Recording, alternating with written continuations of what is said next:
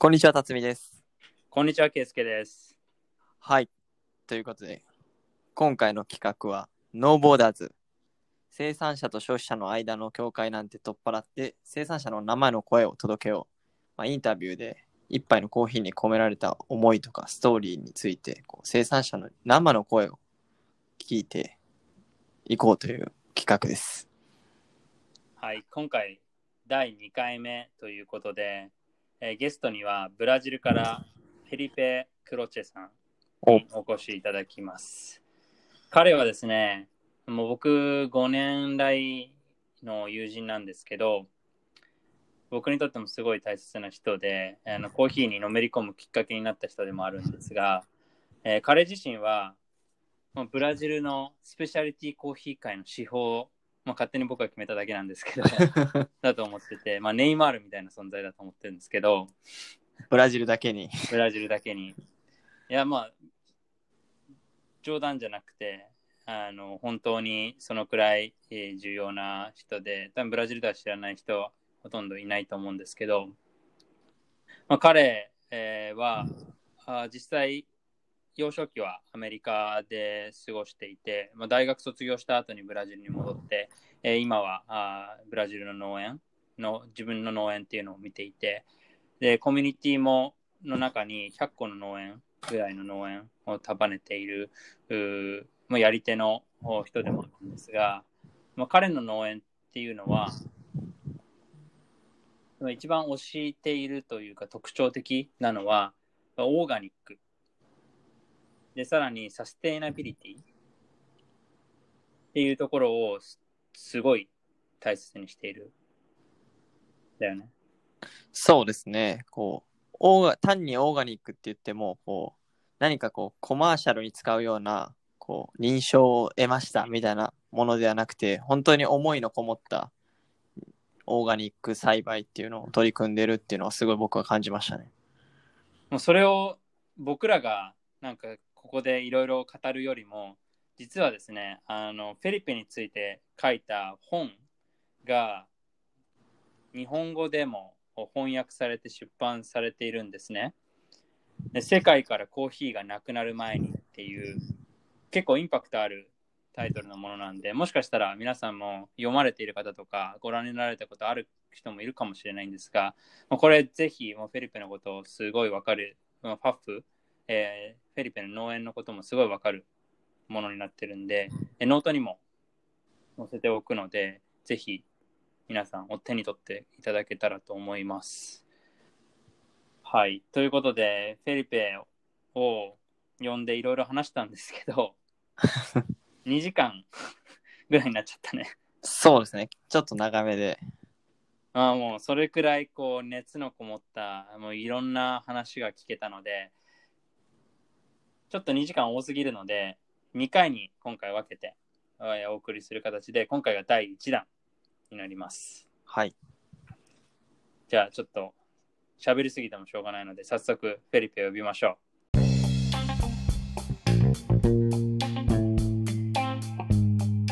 Welcome to Coffee Radio. Bienvenido Radio de Café。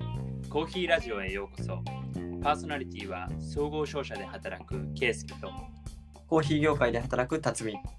三度の飯よりコーヒーをこよなく愛する2人が業界内外それぞれの視点を組み合わせたコーヒーラジオ独自のスタイルで週1回コーヒーにまつわるさまざまなトピックに深く切り込んでいきます皆様の声を取り入れながらお送りしたいので、コーヒーラジオ JP at gmail.com にご感想、ご意見お待ちしております。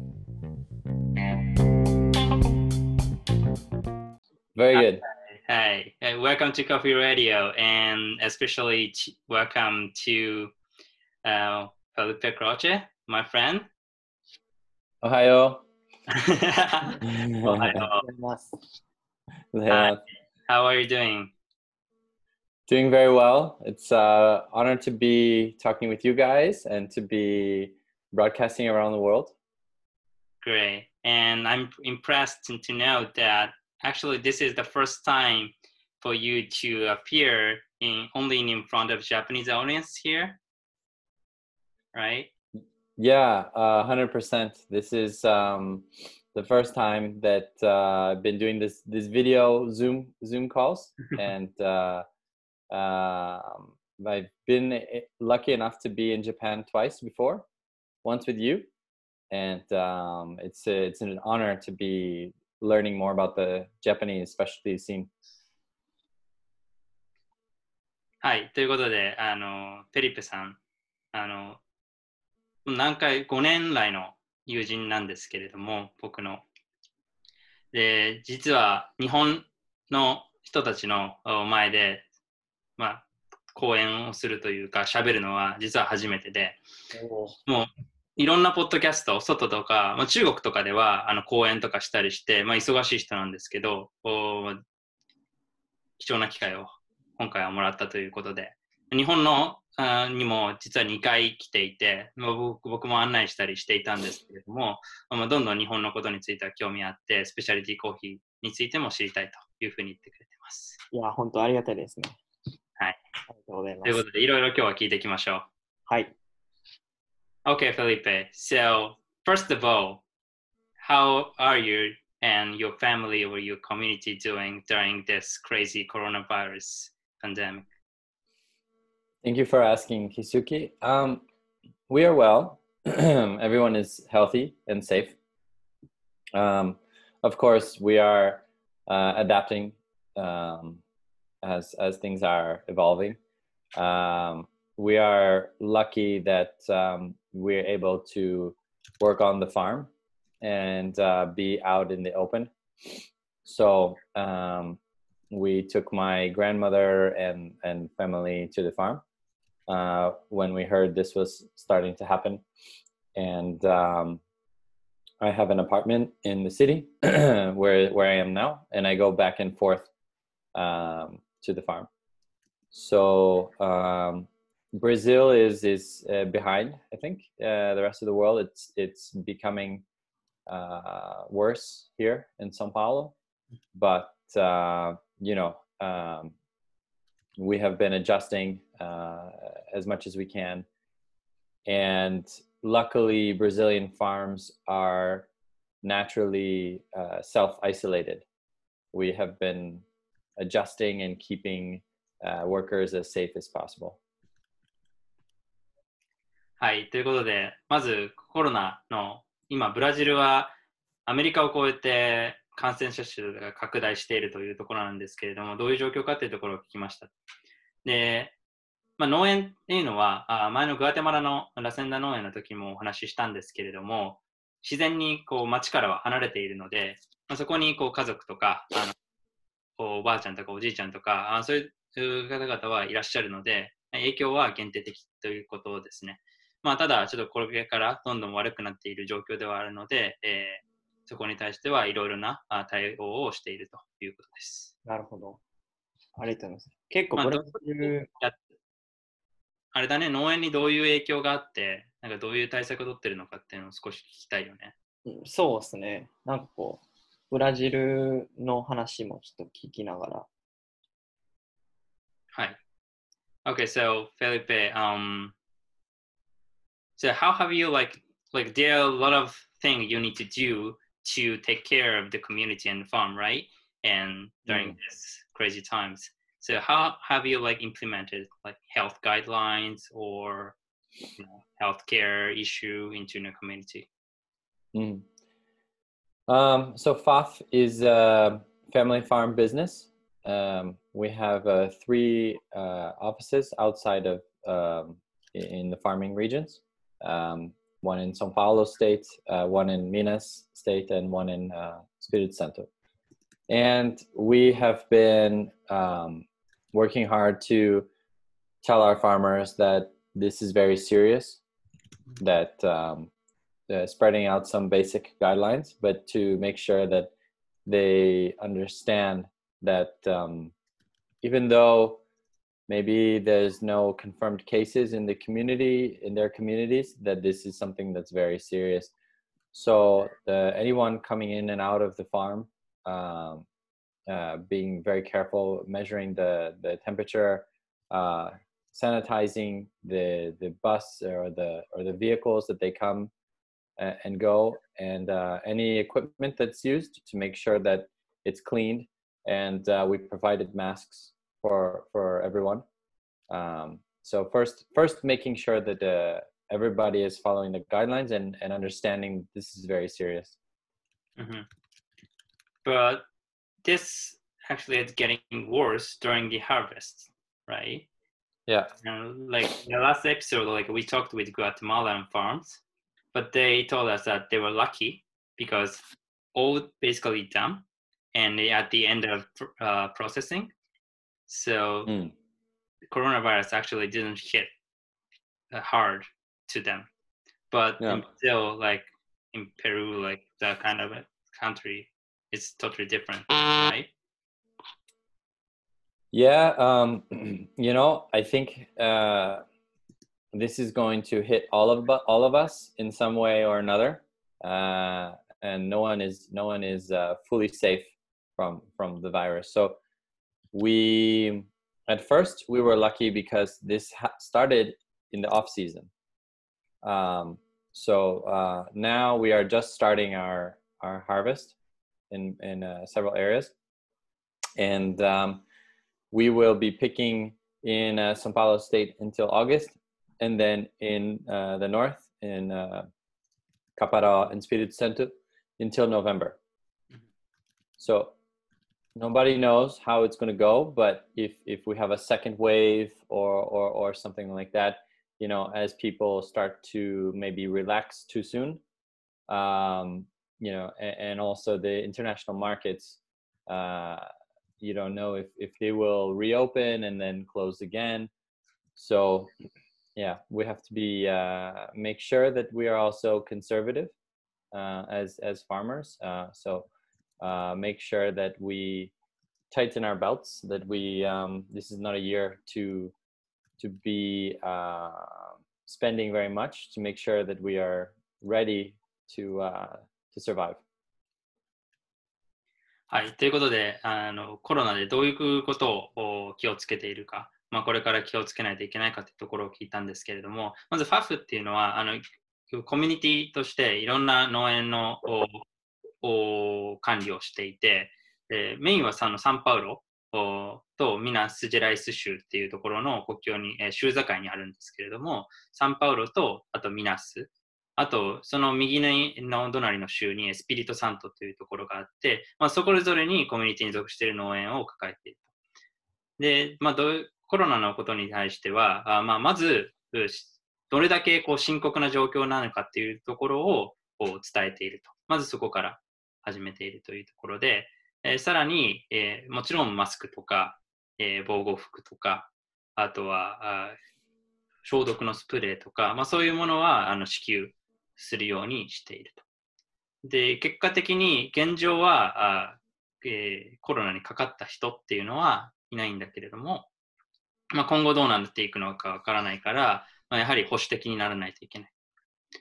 で、こちらから聞いたこととして、えーまあ、この前、えー話したグアテラセンダ農園に関しては、えーもうすでに収穫とかが終わっているので、あまりインパクトがないという話をしてたんですけれども、ブラジルはこれからというところで、どうだったのかとあどう考えているのかっていうところなんですけれども、まあ、結果的にブラジルもこうシーズンではない時に、えーコロナが始まったので、対策が考えられたっていうことなんですね。でサンパウロに関しては、これから8月、今ちょうど始まった時で、8月まで収穫が行われていて、で、エスピリトサントに関しては、11月まで収穫が行われるので、ね、ここに関しては、まあ、これからあどうなっていくかわからないけれども、いろいろな保守的に対策を取っていくことで、えーまあ、なんとか頑張っていけるっていうところを言ってましたね。組織としてこうしっかりしてるうん。のがすごく伝わりますよね。うん。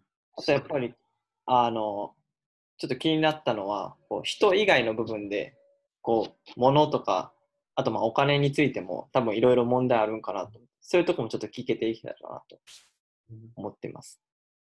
そうだね。聞いて、路路地とか、うんあれだよね。物流のところとか、うんあの契約のところとかだよね。そうですね。So uh, we're going to, um, so we're talking about the people, right? The community. Mhm. affected by the coronavirus. But how about logistics and or well, purchase contracts or something? Of course. Um, we um, had uh, uh, already several delays uh, since uh, January.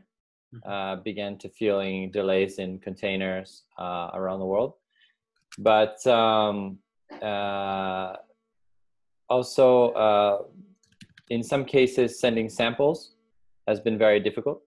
So I, I um, have been talking to roasters uh, from around the world that have our coffees, and many of them had too much coffee.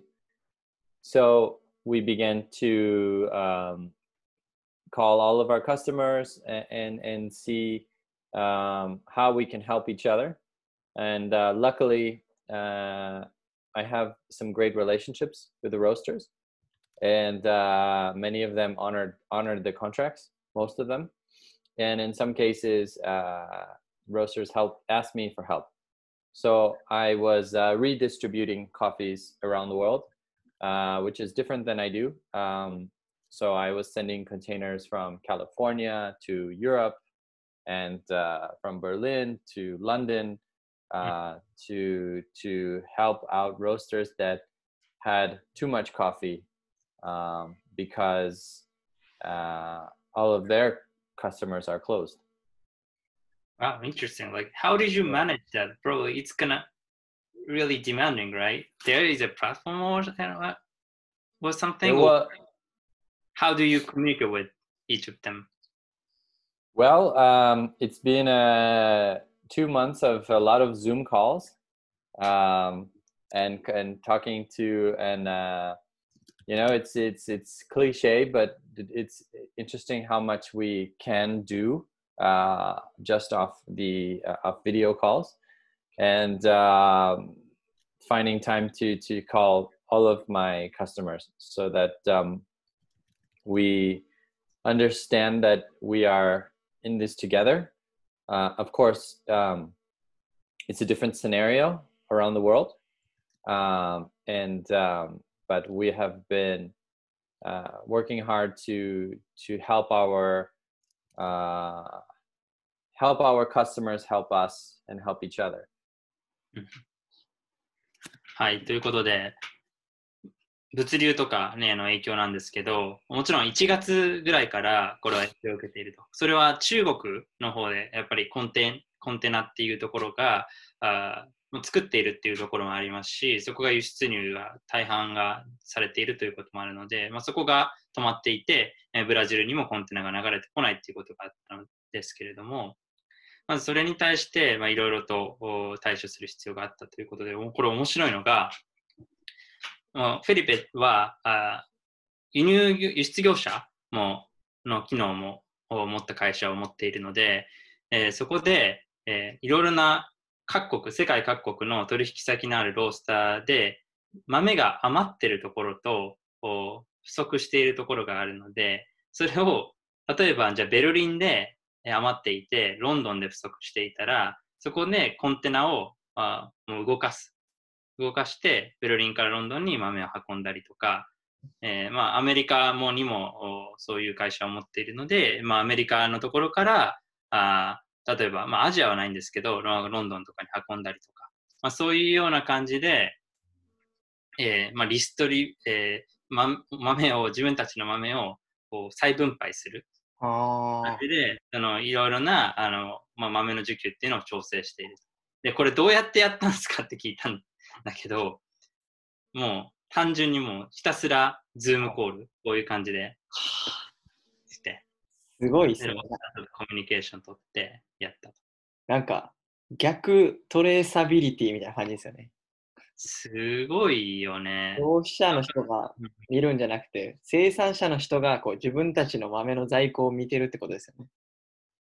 まあ、見る見、見ているわけではない。もちろんトレトラックしているわけではないけど、そのコミュニケーション取ってて、あ、これ余ってるって人がいて、不足してる人がいたらそこを調整してあげるっていう。すごいな。まあ、一緒にこういうのはやっぱ危機的状況だから、まあ、乗り越えてなくちゃいけないっていううのを共有しながらやっているっていうことです、ね。ありがとうございます。まあ、あとは、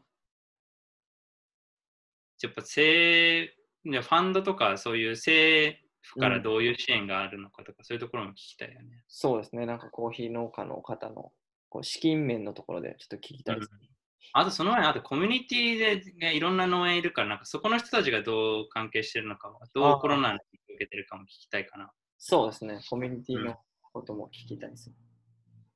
So we like to hear about uh, the not FAF itself, but like other farmers in your community. Mm. Like how about their beans? Probably because like FAF dealing with like a lot of like micro lots, and that like a lot of international roasters, the buyers, like you know the value, but probably like some of them uh, like medium quality is more affected than like specialty coffee, like micro lots. Well, um, I think that it's been a test to the value of the relationships that you have. Um, I've seen a lot of canceled contracts uh, in the past couple months, and um, I think that people that have a more business relationship as opposed to a more solid relationship have suffered more. Um, and i've and i've seen farmers stuck with a lot of coffee. Um, i think specialty is getting hit very hard in the world. I don't know about japan but i see that eh, eh, I, I, my view is that at first specialty coffee will suffer more than commodity. Um, the the commodity is actually selling a lot of coffee in the supermarkets, Mhm.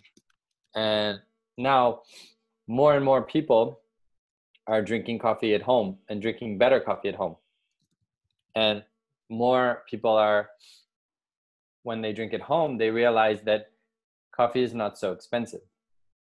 When you when you buy the bag and you make it at home. And so i talk with customers around the world and they say that the better coffees are selling more. Um, and a lot of roasteries that are specialty they're more artisanal. Um, but they're starting to go into uh, online starting to go into supermarkets uh, and these more traditional uh, selling points. So that part of the market is growing uh, for specialty as well. Um, if you want to translate, just just uh, tell me to stop. Yeah. Um, but. So it's gonna it's you mean like it's gonna help somewhat specialty coffee market. right now, it's hurting specialty Mhm. in a, in a general sense because it's hard for roasters to uh, substitute the volume they do at coffee shops and at restaurants and at hotels with just a website. Mhm. And not, not so many of them are in supermarkets. So the specialty market, I think, in the beginning, will be hurt. Uh, is is is feeling uh, more of a hurt because roasters have a lot of coffee. Mhm. Now, in the long term, specialty will be much stronger because in in about a year uh, from now, uh, when finally the the vaccine comes out and the coffee shops open and the hotels open, specialty is not only going to return to the coffee shops, but it will already be in the homes and in the in the websites and in the supermarkets as well. So yeah はい、ということで、えー結構深い話なんですけど、おまず、まあ農家のお人で、今、スペシャリティを扱っているところもあれば、コモディティを扱っているところもあって、まあ、ファフのコミュニティは、あまあ、スペシャリティがまずメインで、えー基本的には全てスペシャリティって分類されるものなんだけれども、それにもまあ価値にレンジがあるというところで、やっぱり関係性が、えーその時に、えー何が売れるかっていうところだと、ロースターとの関係性が試されている。バイヤーとの。で、もちろん、うーうファフのコミュニティも、でもいっぱいキャンセルを受けていて、で、それに関してはかなり、えー打撃を受けている部分はあるんだけれども、まあ、それはある意味しょうがないところで、フェリペとしては、あスペシャリティとコモディティ、どちらがコロナで打撃を受けているかというと、スペシャリティが受けていて、それはやはりこう、今、あスペシャリティの流れでこだわって売っているものが、まあ、ホテルとかでも売っているし、レストランに対しても売っていたりとか、あとはスーパーマーケットでもそういうのを売ってたりとかすると。いうところなんだけど、まあ、これが全部クローズしちゃっていて、需要が下がっている。なので、もう短期的には相当スペシャリティコーヒーは需要が減って、大打撃を受ける。でも一方で、長期的に見てみると、今、あどんどんオンラインで、えー e コマースの方で、まあ、スペシャリティが売られていく。で、スペシャリティのカフェを扱っている人たちもそこで売りを始めている。っていうところで、まあ、長期的に見れば、それがどんどん増えていくことで、まあ、じゃあやがてコロナがワクチンとかが出てきて、まあ、1年後になるか2年後になるかわからないけれども、その時にそういうような、まあ、家飲みの需要とかで、オンラインでの豆の購入の需要とか、そういうものがしっかりと増えてくることで、まあ、スペシャリティのところは、まあ、しっかりと需要が戻ってくるだろうっていうところはフェリペが考えてる。なんかこう、消費サイドでも新しいあののスタイルっていうのが生まれて、それがこう、スペシャリティの消費維持とかにつながったら、やっぱいいですよね。Mm.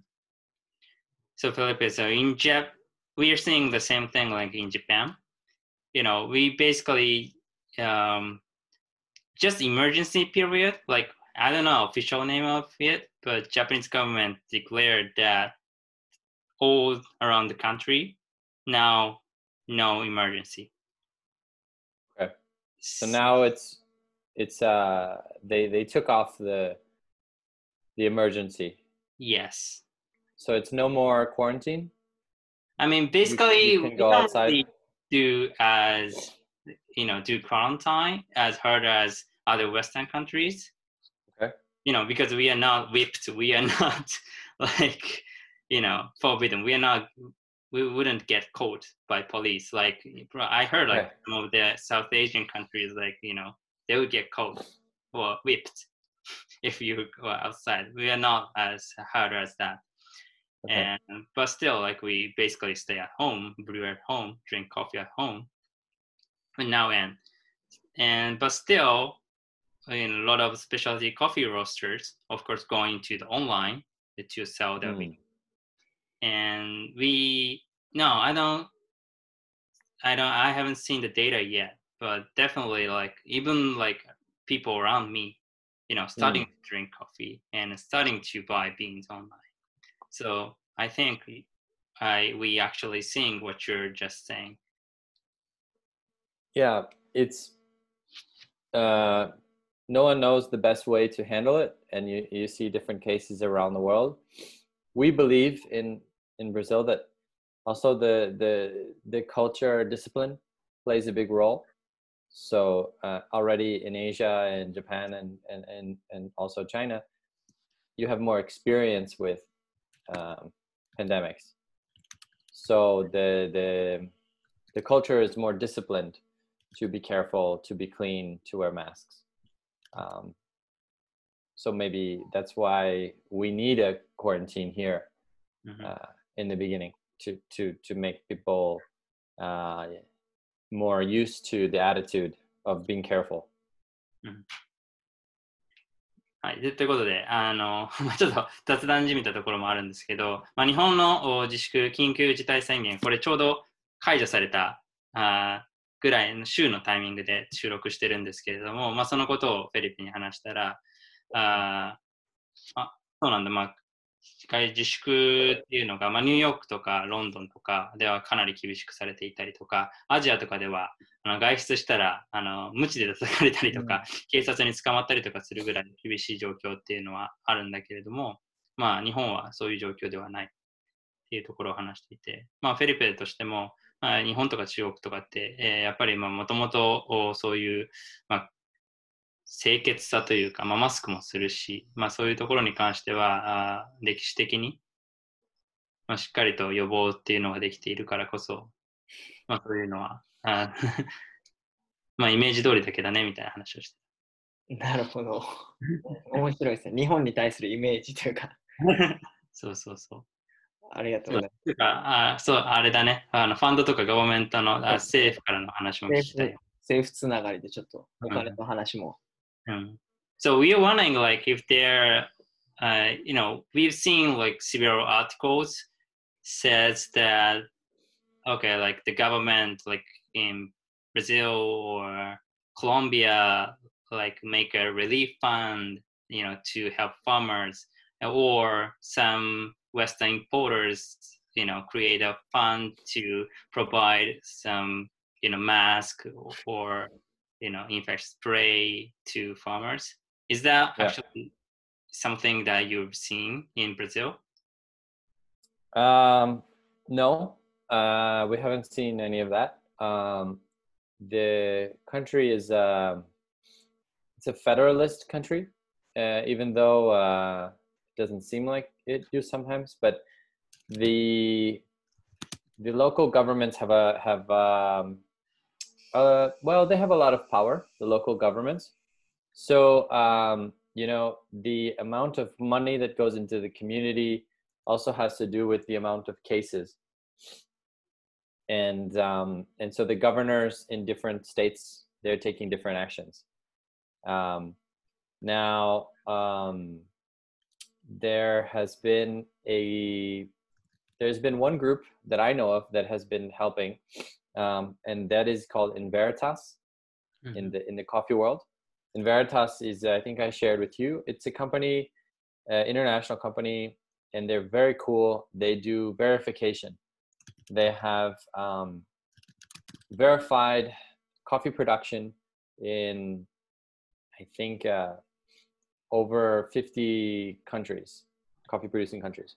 So we FAF teamed up with them last year and they verified our coffee producing network, our farmers. And um, they this year they donated 15,000 um, test kits for the coronavirus. Yeah. Um, so they got some funding from the Bill Gates Foundation, and we're helping them to import uh, and distribute in small um, farmer uh, where hand labor is used um, communities you mean to one community? 50,000? No, to spread spread through different um, communities, uh, specifically where uh, it's focused on hand labor mm-hmm. to, to test people coming in and out. Uh, uh one community, my, no, one community, 50,000. No, all over, all no. over Brazil. All over Brazil. Yeah, yeah. はい、ということで、 まあ、何かこう、いろいろファンドの紹介とか、まあ、政府の援助の紹介っていうのを、このコーヒーラジオでもしてきたんだけれども、ブラジルではそれを実際、まあ、見ることができてるかというか、実際ファンドとかからの援助とかを受けてるかっていうことなんだけかどうかを聞いたんだけれど、受けてはいないということで、まあ、ブラジル自体が結構連邦国家で、まあ、それぞれの地方政府が、まあ、ある程度連邦から独立しているっていうことなんで、まあ、連邦国家が例えば、まあ、国がなんかこれをやりたいって言ったところで、まあ、地方のところが、まあ、それをしっかりとそれぞれに落とし込まなかったら、まあ、何かやらないっていうことで基本的にはあまりこう統率が取れていない。っていう部分があって、まあ、それも影響してか見れてないんじゃないかっていうところはフェリ君も言ってたんだけれど、一つ面白いケースで紹介してくれたのが、インベリタスっていうところで、これニューヨークベースのあの会社なんだけれども、まあ、ここがあ、まあ、50の国で、えーいろいろなまあ貧困とか、あまあ、農コーヒー農家のところの貧困とかを撲滅しようというところで、えーいろんなこう今農家のところからあまあデータを集めて、まあ、それで一つのなんかこういうのが正しい農家であるべき姿だっていう正しい基準を示そうとしている会社なんだけれども、まあ、そこがあ一つ農家を援助するための策をして、えーとまあ、一つのなんか、えー、と方策を取っていて、でそれが、まあ、コロナのテストキットを、えー5万の5万個を農家のところに、ブラジルの農家に対して、えー配布したというところで、まあえーフェリペもそれを受け取って、えーそれを使って、まあ、コロナにかかっていないということをコミュニティの中で示しているっていうかってことを言ってた。いや、いい、いいこと。まあ、なんか政府主体でやるのが、やっぱ本来はいいんですかね。まあ、それの方が規模は出るんだけれども、やっぱりこの細かいところまで、えーまあ、普段からこうコミュニケーションを取ってる人たちからあー何か援助を受けられるっていうのが、まあ、農家の人たちにとっても、まあ、しっくりくる部分でもあるし、まあ、関係性っていうのを築けるっていう意味でも助かるのかなとは思うんだけどね。うん、なるほど、なるほど。なこういう本音の部分が聞けて、すごいいいですね。Okay, so talking about a little bit like more macroeconomics thing, Uh huh. uh, we really surprised to see how much Brazilian reais depreciated against the dollar. Mm. You know, in the from the big since the beginning of this year. I just seen that like actually it was thirty percent depreciation, more than that. So it's crazy. It's okay. How does that affect you? Well, um, that has been, uh, I think, one of the biggest depreciations uh, against the dollar, Mhm. and um, it's been very hard to predict uh, how to our cost of production, um, as some of the inputs uh, for the farm are imported. Um, magnesium, um, a lot of phosphorus, uh, uh, nutrients uh, are imported, uh, equipment, some equipment. So um, some of the uh, inputs into the farm have become more expensive. Now, um, the the dollar, the real becoming weaker, um, has made um, the Brazilian coffee more competitive. Mm. So the dollar buys more reais. So in the local currency, the price of of uh, commodity coffee has gone up in the local currency Mm. um, because the dollar is so strong. Um, so uh, at the current price, and, and if I go, I'm going to pause. If I go back to 1990s, the commodity price has always been very, very low.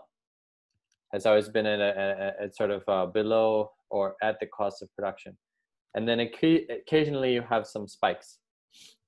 So in 2011, you had a spike in the in the very high price, Mhm. and uh, last couple years the price was very low, and the price is still low. The C market price, I think it's one dollar, just around one dollar ten, maybe one hundred five. Yeah, 105. 105 do- uh, dollars per pound. But because the dollar last year, one year ago, we were talking one dollar was 3.5 reais. Now we're talking one dollar is 5.3. Yesterday it was 5.8. So it's changing that much in, in every day. Mhm. So um, so back to your first question. Uh, today, commodity for some farmers makes more sense mm-hmm. because mm-hmm. the the the even though the the C market is very low, um, with the real so weak, uh, the price is not so bad. Mm-hmm. Okay, let me explain first. Okay. okay. It's a really difficult topic, but it's really yeah. important.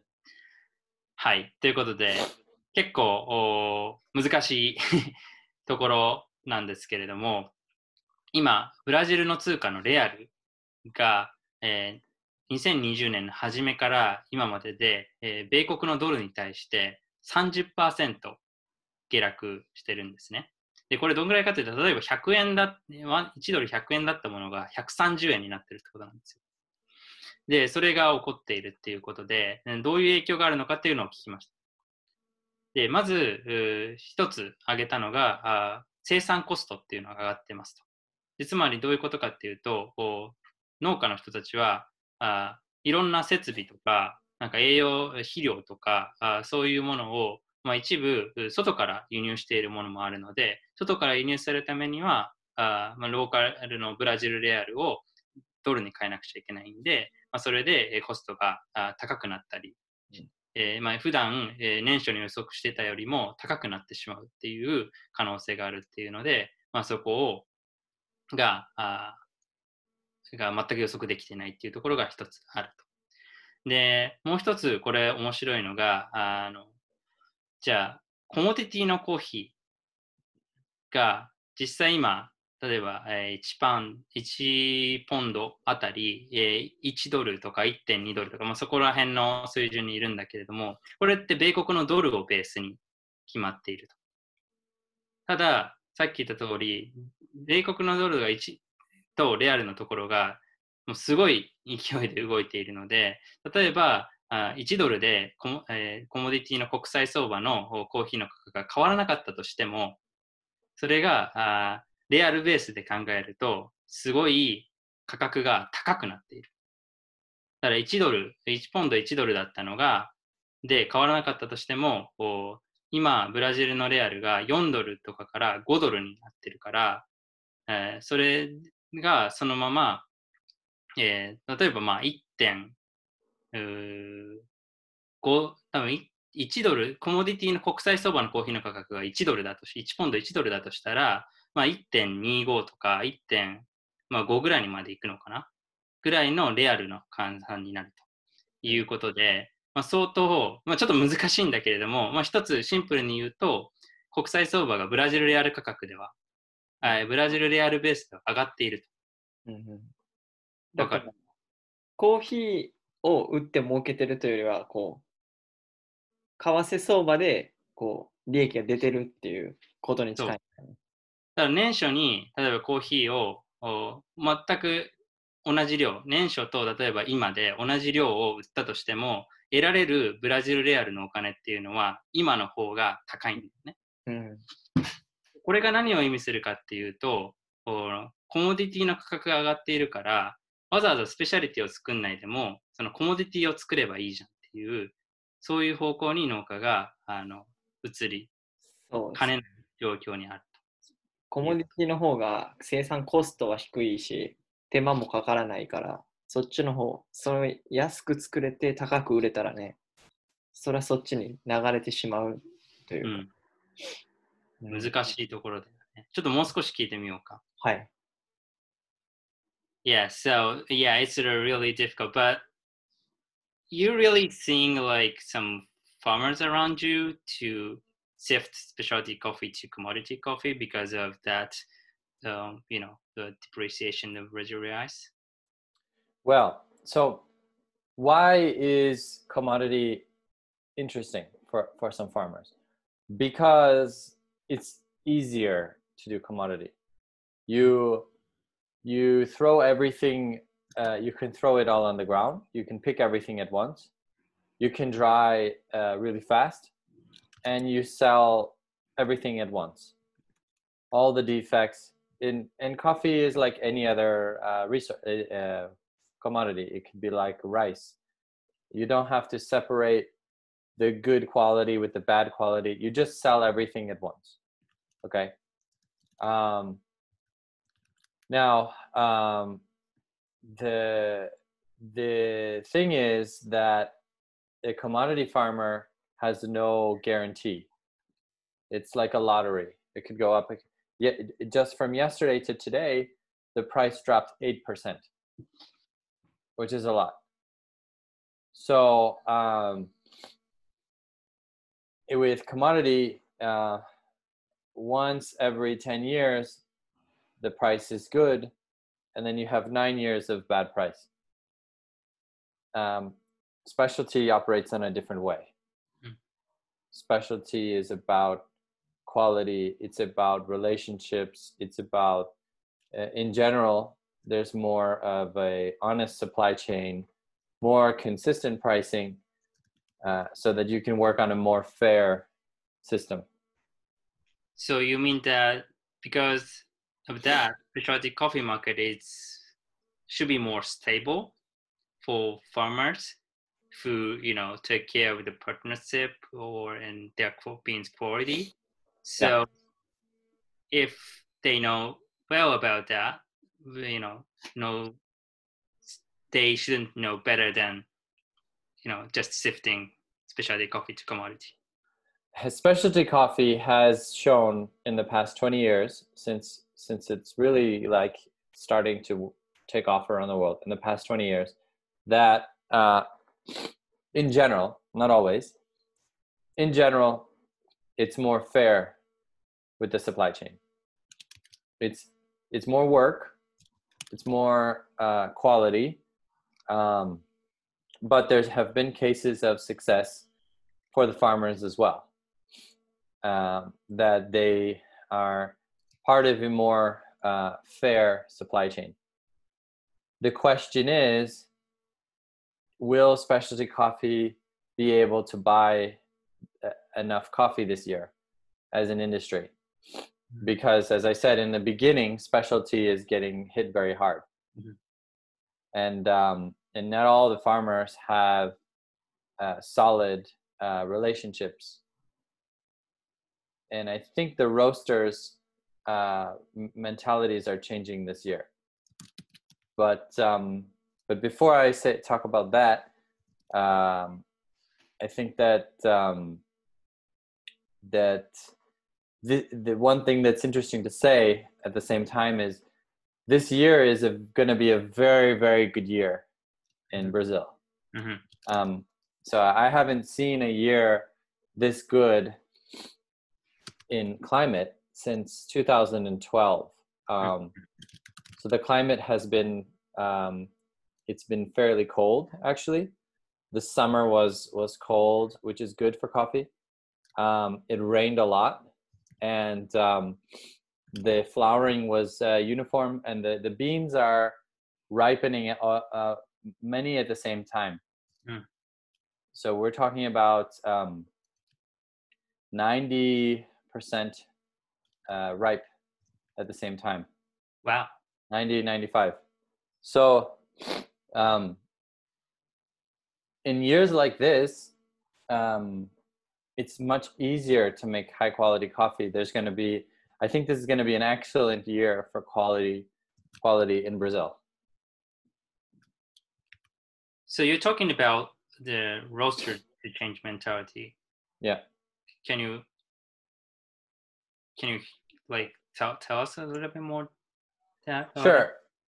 Of course. Um, I think that it's very uncertain times, and um, roasteries uh, at, at this time, I'm beginning my harvest. Usually, I would talk to roasters, and I would say, "Let's plan the the harvest. What do you need? What do you want?"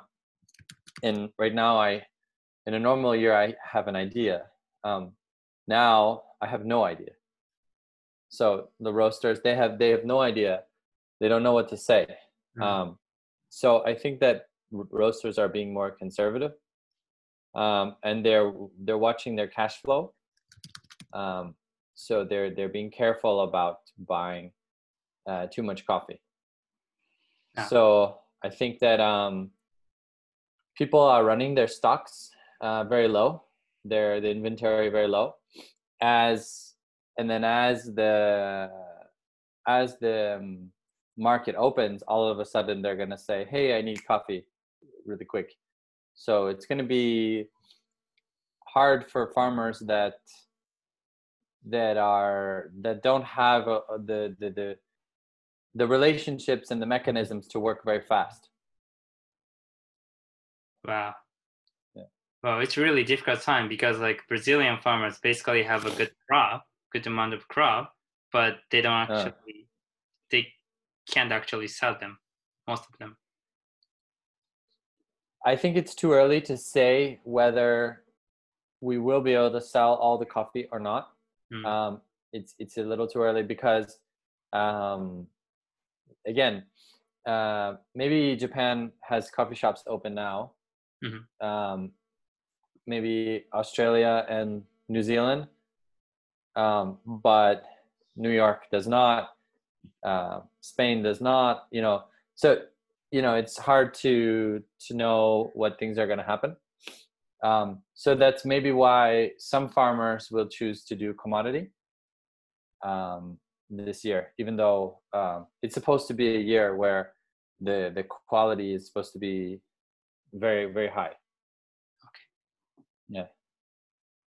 はい、ということで結構また盛りだくさんなんですけれども、えー今何を話していたかというと、お こういうふうにかまブラジルのレアルの価格が下落していることによって、コモディティのコーヒーの豆を売る方が農家にとってはいいんじゃないかっていうで、実際どういうふうにしているのかっていう質問をしました。で、まず、フェリペが説明してくれたのが、まあ、コモディティって何でいいのかっていうところなんだけども、まあ、コモディティは、まあ、その名も言う通り、えーまあ、あまり質とかを重視されてなくて、とりあえず量で測るものだから、あまあ、農家の人もあまりそこを気にしない、質のを気にしないで作ることができる。だからもう、もう、機械とかで、えーピッキングもすればいいし、えー生成とかするのも、もうとりあえずもう早くドライして、えー早く生成を終えて、早く売ってお金をもらうっていう感じにすればいいから楽。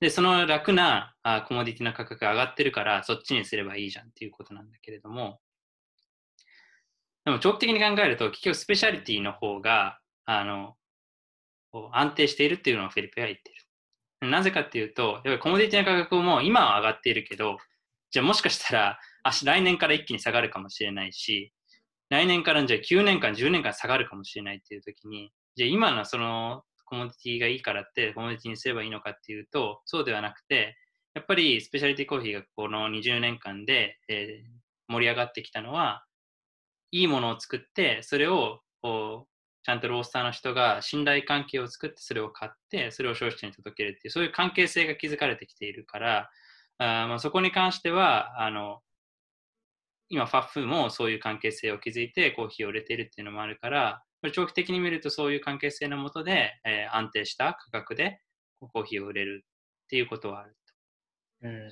でも、これが今複雑なのが、実は今年は天気がすごい良くて、でコーヒーは夏に、えー涼しくて雨が降って、えーると、やっぱり熟成がうまく進むし、で、コーヒーのその均一性っていうのも上がると。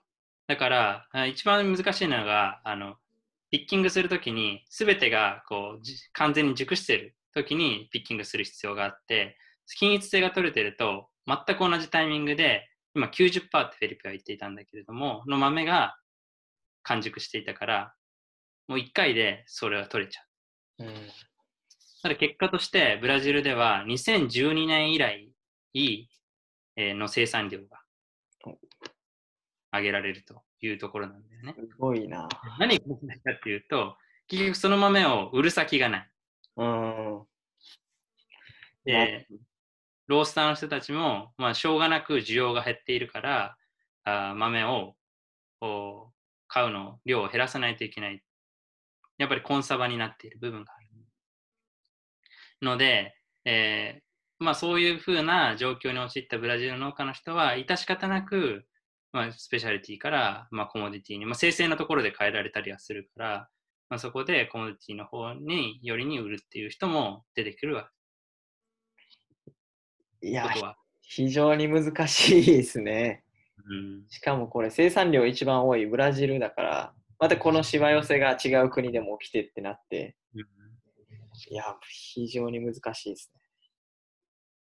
ね。ね、でもまあスペシャリティコーヒーが,、まあ、のがブラジルでどういうふうに受け入れられているのかとか、まあ、そういうところも次聞いていけたらなと思うんだけれど。そうですね。